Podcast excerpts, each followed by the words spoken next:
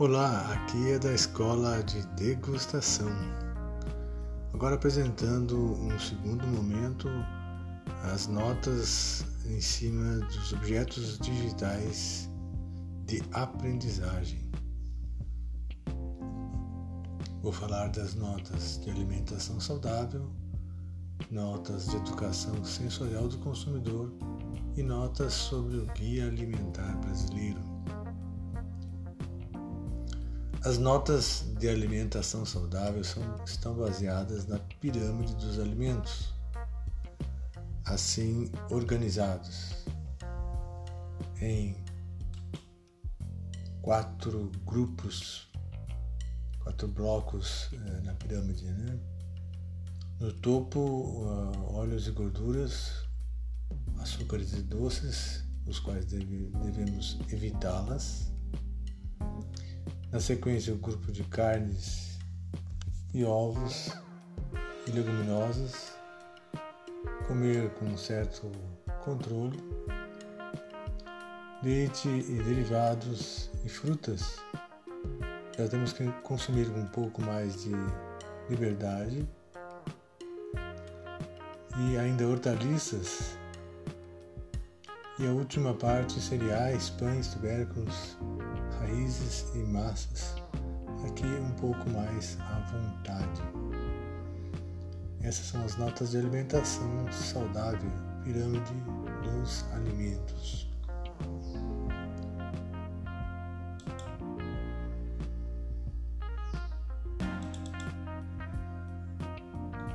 Agora vamos às notas de educação sensorial do consumidor tem um infográfico também de educação sensorial que vocês poderão acompanhar.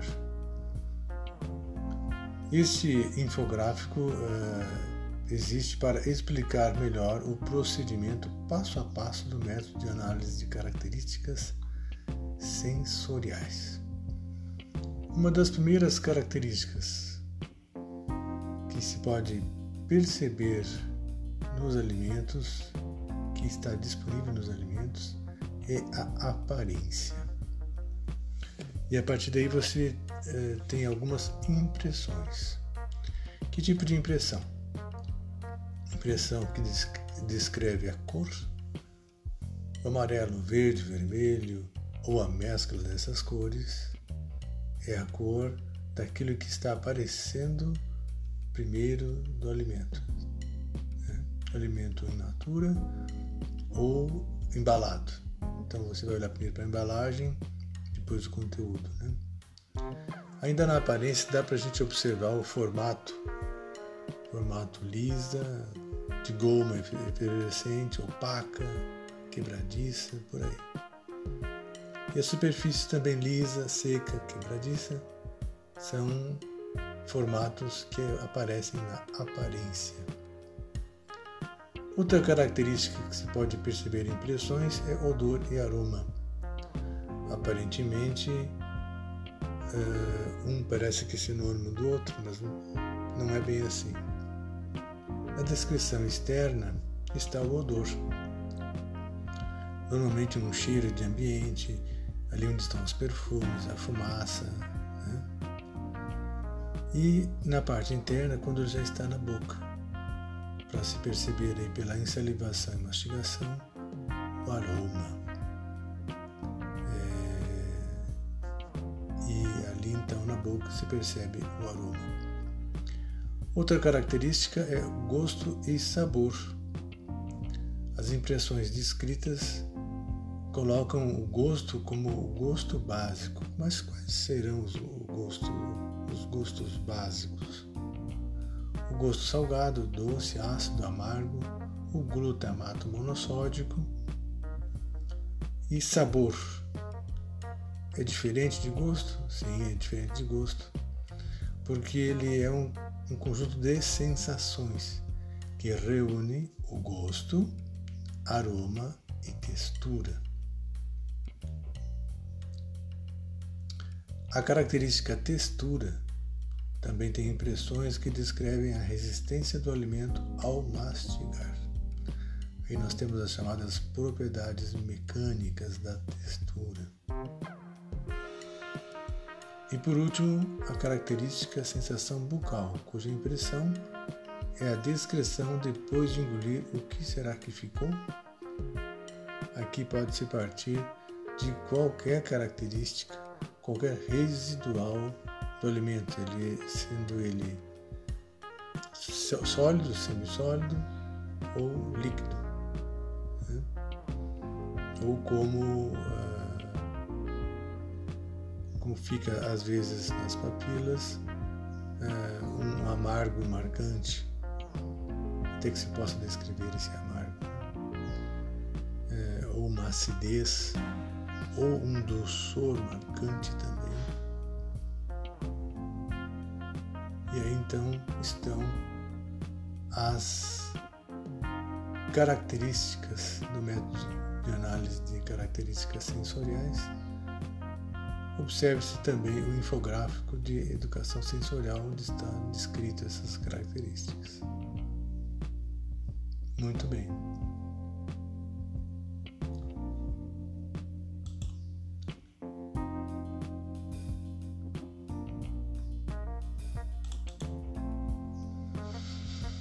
Por último, as notas sobre o Guia Alimentar Brasileiro. Né? E aqui já começa uma pergunta: como diferenciar alimentos processados dos ultraprocessados?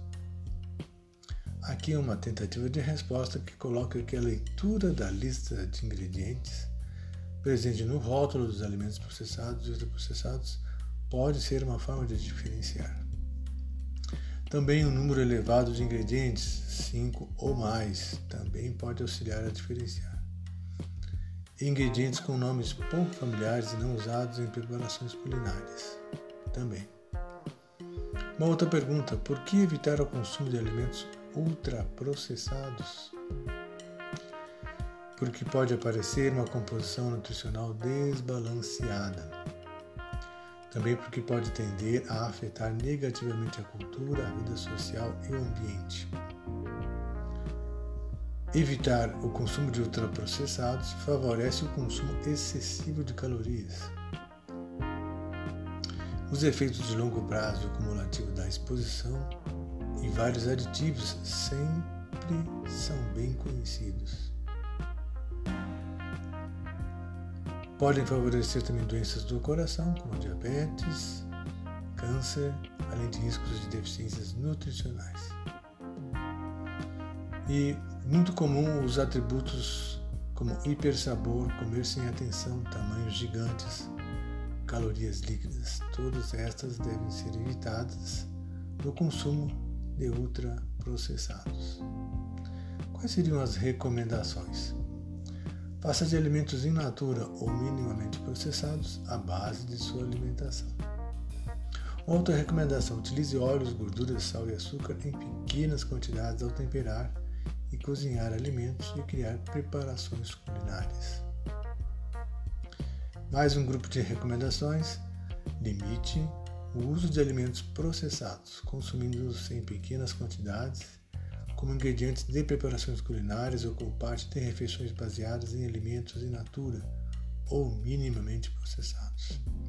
Evite alimentos ultraprocessados. Observe agora a regra de ouro. Prefira sempre alimentos in natura ou minimamente processados e preparações culinárias a alimentos ultraprocessados. Ou seja, a comida feita em casa, gostosa, bem temperadinha, quentinha, é mais segura. E, por último, prefira cozinhar em família. A cozinha pode ser o lugar para se buscar as memórias de momentos inesquecíveis. Vejo com vocês aí as notas então relacionadas uh, aos temas da educação sensorial do consumidor, da alimentação saudável e do guia alimentar no formato de objetos digitais de aprendizagem.